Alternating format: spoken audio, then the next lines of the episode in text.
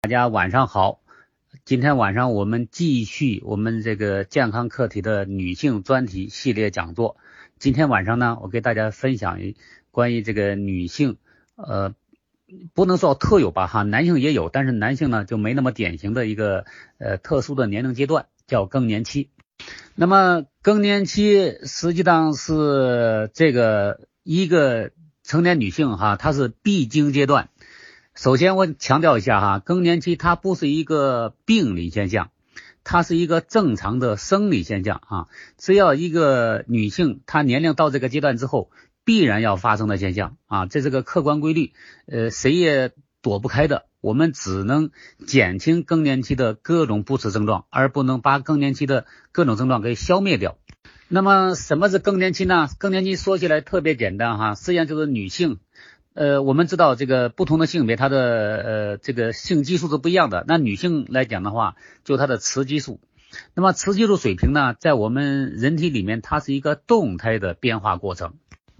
从受精卵开始，昨天我们讲过这个从受精卵胎儿发育。那受精卵开始，一旦这个性别决定。决定这个这个女孩子，那么在母亲子宫里面发育的过程中，那么这个新生儿呢或者胎儿呢体内已经有雌激素了，雌激素开始逐渐分泌了，但是它这个雌激素的水平是逐渐上升的，逐渐上升。那么在什么情况下达到最高呢？一般情况下是到二十岁左右达到雌激素水平的最高最高值。这个女性雌激素水平达到最高值之后，二十岁左右。那么实际上，这个它维持这个峰值啊，大概维持这个呃三到五年左右啊，也就到二十五岁以后呢，这个雌激素水平的峰值开始逐渐下降了，但它下降的幅度呢，并不是特别大啊，不是特别大。那么到什么时候这个会一个陡然的下降呢？就突然下降呢？就所谓说，一快进入更年期的时候，它的雌激素水平就会呃突然下降。啊，实际上我我我讲这个因果关系有点讲反了哈，是雌激素水平下降的时候就进入更年期了。那么在哪个年龄阶段雌激素水平会呃突然下降呢？那么这个呢就要呃实际上是可以算得出来的啊，算得出来的。那我们一般讲进入更年期之后，这个人的生育能力基本上就消失了啊，或者没有了。那么生育能力是什么呢？昨天晚上的课我们讲过了，实际上就是他还能不能产生生殖细胞。那对女性来讲，就是看她还能不能产生这个卵子。那么这个卵子如果用完了，那这个女性呢，当然就没有生育能力了。那卵子用完了之后，她的雌激素水平也不再滋养这个生殖系统的生理功能了，雌激素水平就会突然下降。那我们怎么知道这个卵子用完了呢？啊，很简单，昨天我们这这个也讲过哈，但是我们没有重点讲这个月经周期。那什么叫月经周期呢？这个女性她进入青春期以后，所谓的青春期以后，就是她的卵子啊可以受孕了，就是卵子出来是成熟的啊，每个月排一个卵子啊，遇到精子就可以受孕，这个叫进入青春期了。那么这个卵子啊和男性的精子是不一样的。尽管都叫生殖细胞，但是男性的精子这种生殖细胞一生可以有无数个 n 多个啊。昨天也讲过了，射精一次最多可以达到三亿个，所以这个男性的精子还不停的生成，所以这个数量呢可以有无数个。但是女性这个卵子这个生殖细胞它是有数的。那么根据调查呢，呃，中国人哈，我说的中国女性，她一生她的卵子数目大概有四百个左右。那么女性在什么时候进入更年期呢？很简单，她把这个四百个卵子排完以后，理论上讲，她的卵巢里面就没有卵子了，就再也没有生殖细胞了。没有生殖细胞之后，那当然了，她就不可能再有生育能力了。那么维持生育能力的那个那些后勤部队啊，比如说这个雌激素啊、孕激素啊，水平都会发生剧烈的变化啊。所以更年期是在卵子理论上讲，卵子排完以后啊，就会进入更年期。那么，既然是卵子排完以后就会进入更年期，所以每个人呢进入更年期的年龄是不一样的。为什么不一样呢？因为每个人身体里面的卵子数目不一样，所以他把卵子完全排完，这是理论上讲哈，呃，需要的时间也不一样。那么我们大致呢是可以算得出来的。那下面呢，我就给大家讲一下我们如何算啊，哪一年呃，大概会进入更年期。那我们只能假设哈，假设因为平均每个人一生中只有四百个卵子啊，对一个女生来讲只有四百个生殖细胞，所以要算她这个什么时候进入更年期，我们就要算出来她多长时间会把四百个卵子排完，就这么简单啊。那么怎么算呢？很简单，先看她的月经初潮是哪一年。假如说这一个女孩子她月经初潮，假如说她十四岁来月经啊，十四岁来月经，就是说从十四岁开始每个月排出一个卵子，那么那就意味着什么？意味着她每年就损失十二个卵子，就这么算的。因为每个月一次月经嘛，啊，月经月经所谓的出血就是这个卵子出来之后没有遇到精子，没有受孕，没有受孕这个卵子就废掉了，所以月经就是每个月损失一个卵子，就这个意思啊。那么所以这个一年呢，一个人呢有十二次这个月经，就每年呢就是流失十二个，进入更年期之后，每年流失十二个生殖细胞，也就是个卵子。那么一个人呢，平均一生只有四百个卵子，那么多少年就没有了呢？就很简单，就用四百除以这个十二，那大概就是三十三年到三十四年这个样子。所以一般一个成年女性哈，所以她的卵子排三十三年到三十四年，这个卵子就没有了。那么这个人他哪一年或者哪个呃，这都不是特别准确哈，我们只是这样理论上算出来的啊。基本上他在他有一个一个有一个模糊地带哈，这几个月甚至一年的模糊地带，因为没那么准确嘛哈。加上中间还有怀孕呐，还生孩子啊，这都要除掉哈。我们只是假设这样算哈，假设完全按这样算的话，那么用四百个卵子除以十二。因为一年就排出十二个卵子嘛，损失十二个卵子，所以一般三十三年到三十四年，这个人的体内呢，呃，两个卵巢，这个生殖细胞都变成零了。那么他哪一年会进入更年期呢？很简单啊，因为用这个三十三年或者三十四年，再加上他的月经初潮的年龄。假如说他是十四岁来的月经，刚才讲了，因为四百个卵子可以排到三十三年、三十四年，假如说三十四年吧，啊就排完了。那么他哪一年进入更年期呢？就用三十四再加上十四岁，也就是他四十八岁就进入更年期了。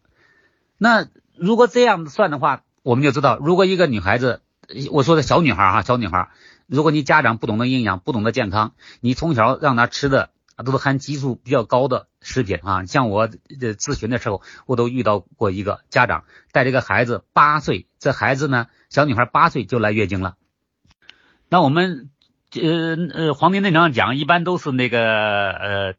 女孩子是四岁左右啊来月经初潮啊，这个西医是一模一样的哈，所以我觉得从这个角度来讲的话，我们中医是非常神奇的哈啊，它叫天癸字啊，天癸字啊，那个那个字反正是，那就是来来例假的意思。所以你看，如果一个女孩子她正常情况下十四岁或者十五岁这个左右，这这都区别不大哈，来月经的话，她到四十八岁、四十九岁呃例假终止。啊，也就是没有生育能力了。黄帝内经上讲，也是这时候开始衰老的。但是那个家长呢，他把孩子八岁的小女孩就带到我这儿来咨询，都已经来例假了。例假意味着什么呢？从他八岁开始损失这个生殖细胞，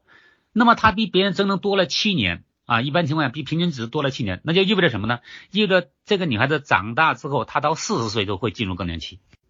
大家想象，如果一个人四十岁的进入更年期，就意味着什么呢？意味着他比别人提前衰老十年啊啊，这个风险很大，对他的将来的婚姻的稳定啊，各方面可能都会受到影响啊，都会受到影响。所以这是我讲的这个呃呃更年期哈，这个时间怎么算的哈？是理论上讲，生殖细胞完全排空以后就进入更年期了啊。那么这是这个我讲的都是健康人哈啊，他必经历过这个阶段。啊，这雌激素水平呃骤然下降，啊，这个这这个前后啊就叫更年期，但每个人持续的时间不一样啊，一般这会持续到三到十年。我说更年期的典型症状哈，我一会儿再讲啊，更年期有哪些不实的症状，我们怎么度过它啊？会持续三到十十年，每个人不等哈。那么我刚才讲的是正常的哈自然衰老的更年期，那么还有一种呢叫病理更年期，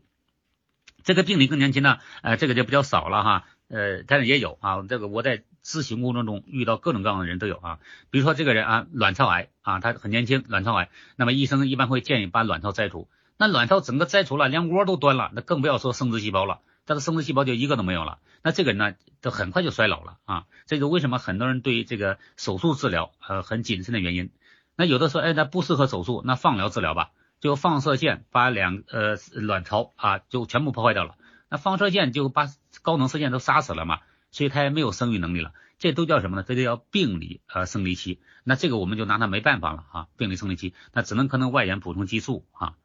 那今天晚上呢，我们主要讲这个呃正常的呃这个呃这个叫更年期啊更年期。那女性刚才讲了，一般都是到四十五岁到五十五岁之间这个年龄阶段啊，我们就把它叫做比较长的阶段啊，叫更年期啊。那那这个当然每个人不一样。那么刚才已经讲过了，所谓的更年期是因为雌激素水平的骤然下降，造成了身体的内分泌紊乱。那内分泌紊乱之后呢？这个人他要重新建立一种新的平衡，我们身体内部要建立一个新的平衡。这个平衡呢，它不是一下子可以建立起来的，他要重新建立这个平衡的时候，可能需要三年、五年啊，不同的人可能不一样，甚至最长的有十年的都有。那么在这个过程中呢，他身体会发生一系列的啊，类似于病理的反应，实际上都是因为雌激素骤然下降引起的。所以对雌激素呃波动，波动实际上就是往下走嘛，哈。很少到四十八的雌激素水平还上升的啊，主主要雌激素波动主要是向下啊向下走，这是自然自然衰老的过程。那么首先第一个这个更年期哈，我先讲一下在我们身体上会发生什么变化，呃，再讲他心理上的变化哈。首先第一个，那么更年期因为它是雌激素水平，我们叫叫叫特别严谨的叫波动，实际上就是下降啊下降，那这因为它没有生育能力了嘛，那么这实际上它个会造成什么呢？首先第一个。就是这个女性会造成严重的缺钙，所以骨质流失在这个年龄阶段更年期阶段，骨质流失是非常严重的。为什么呢？因为雌激素具有促进钙在骨骼的沉积的功能啊。那么如果雌激素水平骤然下降的话，钙流失是非常严重的。所以更年期的女性一定要补钙啊，这是我强调的第一个，一定要补钙。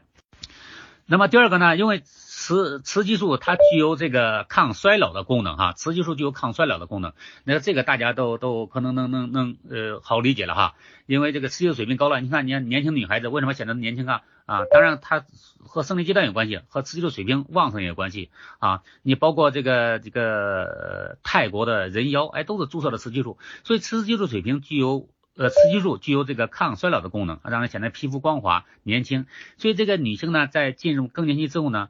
啊，除了严重缺钙，我们要补钙之外，还有一个呢，就是衰老的特别快啊，它衰老特别快。那么这实际上这个咱们有个民间有一个特别难听的说法叫黄脸婆，实际上这个黄脸婆她在《黄帝内经》上讲过，叫叫那个叫叫什么什么衰呀，这个就是面部憔悴的意思啊。那么现在大家生活好了，也有条件了哈，呃，都想美，都想延缓。那么在更年期阶段，我们应该怎么做呢？啊？所以给大家推荐哈，如果我们想呃度过更年期，呃更年这个阶段还不不希望自己一下子看起来很苍老的话啊，除了刚才讲一定要补钙之外哈，呃补钙之外，另一个呢要补一个其中的很重要的一个抗衰老的维生素，叫维生素 E 啊，当然那个如果是小麦胚芽呃这个这个呃这个提取的这更好了，小麦胚芽油 E 啊，这是一个非常重要的抗衰老的维生素啊，这是一个，还有一个呢就是包括这个我们叫叫。呃，有一个叫生物黄酮类的物质哈，呃，比如说这个这个大豆分离蛋白里面都有生物黄酮类物质，这都具有抗衰老的功能，抗衰老的功能啊。所以如果如果这个有这个年龄阶段的女性啊，呃，想抗衰老的话啊，把这些营养素一定额外的补充上。那么还有一个问题呢，在这个阶段哈，因为有些这个，因为包括这个这个年龄阶段的人，还有什么这个呃呃生理反应呢？呃，这个比如他这个出汗呐。啊，情绪不稳定啊，这些东西啊，甚至抑郁啊，啊，这个这个都有的。这这个这个不同人身上反应不一样，有的反应最严重的，甚至他有自杀的倾向。所以这这时候，如果这个更年期的女性她去医院看医生的话，有些医生会建议他额外的补充这个雌激素啊，雌激素。如果是这样的，医生是这样的建议的话，哈，呃，我不是给医生唱反调。那么这个如果是更年期的女性，你为了避免呢各种不适的反应，你补充雌激素的话，它总体来讲它是弊大于利的，因为它可以增加子宫内膜癌的风险啊。那个其中有有一张图呢，呃是这样哈，我给大家发发上去，大家可以看一看哈。这个图呢就是这个一个女性她医生的啊，她那个那个红色的曲线呢，是一个医生的雌激素水平的变化，大家可以看到是一个动态的变化啊。这十岁之前呢，雌激素水平特别小，所以这孩子呢，他他是呃没有生育能力的啊。所以这这张图是日本的哈啊，他是十二点三三岁啊平均。那中国呢，我们一般到四十岁。呃，这个《黄帝内经》上讲啊，四十岁就天癸至哈。那么实际上这个医学西医的医学大数据统计也是差不多，十四岁这个女孩子就开始来例假了啊，基本上这样。那么十四岁开始进入青春期，实际上雌激素水平还是在一直上升，一直上到二十岁左右。所以为什么各个国家的这个这个法定的结婚年龄一般定到二十岁左右，十八岁到二十左右是有道理的，因为这个年龄阶段雌激素水平最高，最容易受孕。大家看这张图哈，这张图是到四十五岁啊就开始呃明显下降了啊，到五十五岁的话，到五十岁左右的话，基本上这个呃雌激素水平呢就就非常非常低了啊，所以这时候也显得特别苍老啊。那我讲一下。讲到这儿哈，刚才讲了，这个更年期它是人类的必经阶段，男性也有哈，男性也有，呃，男性的雌激素水平也在下降，但是男性的雌激素水平下降的速度呢是女性的六分之一。啊，也就是说女性的雌激素水平下降在这个年龄阶段比男性要高得多，快得多得多。啊，这就是为什么一旦到这个中年男性和女性啊，一般相对来讲的话，女性显得比男性老啊，就和雌激素水平下降速度快是有关系的，这是这个。关于更年期的哈，它的生理的变化，所有的生理的变化，你呃潮热呀，这个盗汗呐，呃这个这个记忆力减退呀，啊呃包括这个这个骨质疏松啊，都是这个雌激素，因为我们我们叫激素，因为我们没有讲内分泌系统啊，内分泌系统是一个网一样啊，它有正反馈、负反馈，所以本来是一个身体处在平衡状态，一旦到到了那个年龄阶段啊，这个雌激素水平断崖式的下降。所以一下就乱了套了，所以需要很长的时间去调节啊，所以这是它整个紊乱的原因啊，紊乱的原因。那么下面呢，我就来讲一下哈，如果一个女性进入更年期之后啊，那么这是她的必经阶段，她的所有的反应都是身不由己的啊，她自己想控制都控制不住，包括她的脾气。这时候呢，会有很严重的这个情绪和心理上的反应。那这时候呢，我想讲一下哈，如果有这个呃男性哈。呃，包括这个有孩子的话，这时候呢，一定要理解这个年龄阶段的这个呃配偶啊或者母亲，因为这个年龄阶段，大家看这张图哈，基本上都是四十五岁以上啊，到五岁五十多岁之间。那这个年龄阶段呢，这个孩子基本上刚好是成年人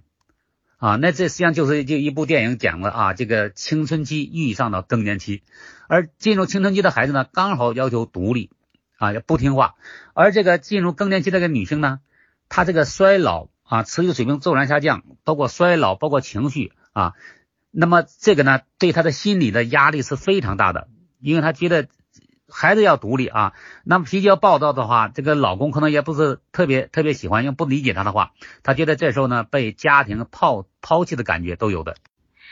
所以在这个阶段呢，是各种呃这个这个这个。不稳定的情绪哈，我我我遇到一个最严重的是，他具有自杀的倾向啊，而且自杀好几次了啊，家里到这个阶段都离不开人了啊，这这么多年我也是只遇到这么一个啊，由于更年期反应这么剧烈的哈，一般情况下都会很安全的度过哈，安全的度过，所以这个有凡是有处在更年期的这个年龄阶段的这个这样这种家属哈，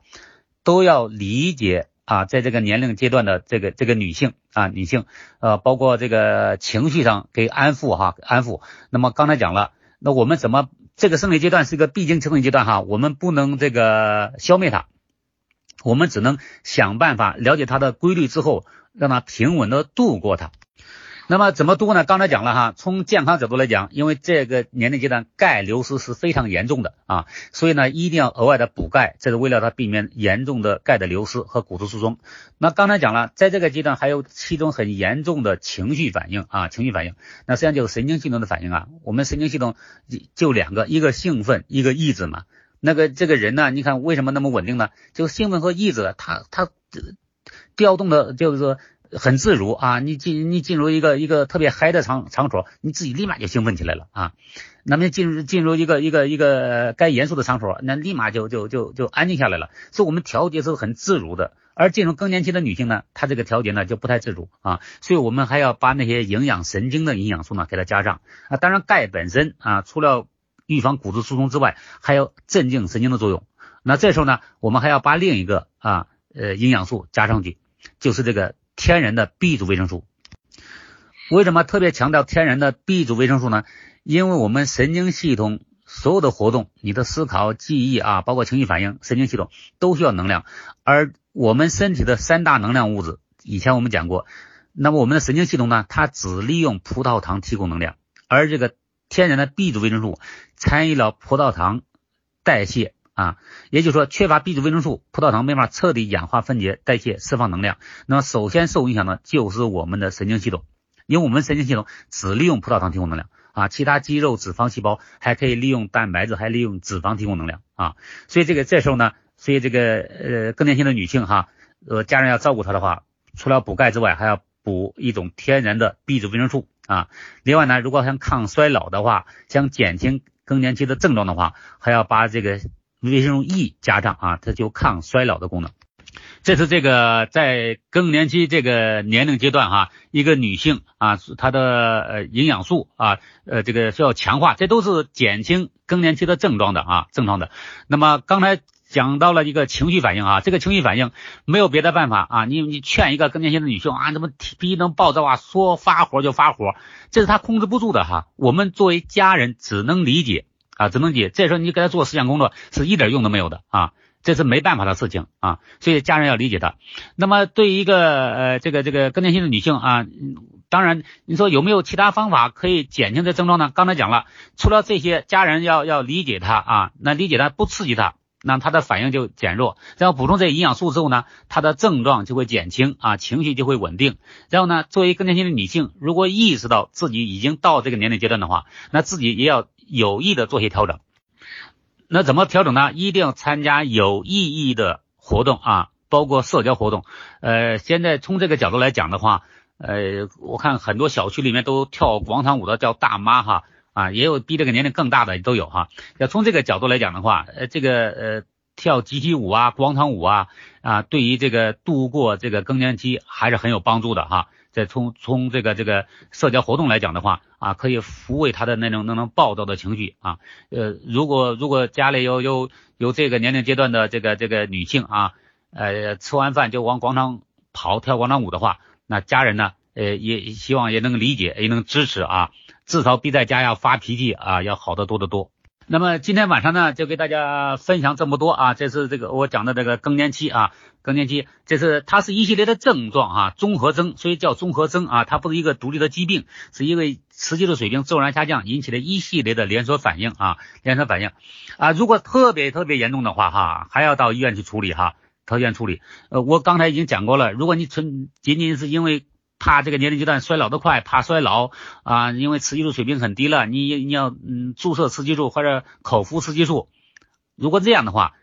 我就觉得有点得不偿失了啊。这是我要提醒大家的。如果特别严重啊，你说真的要要自杀了，这不想活了，天天又哭又闹的，那家人一定把这个这个人呢送到医院去处理啊，处理，呃，千万不要出大事的话。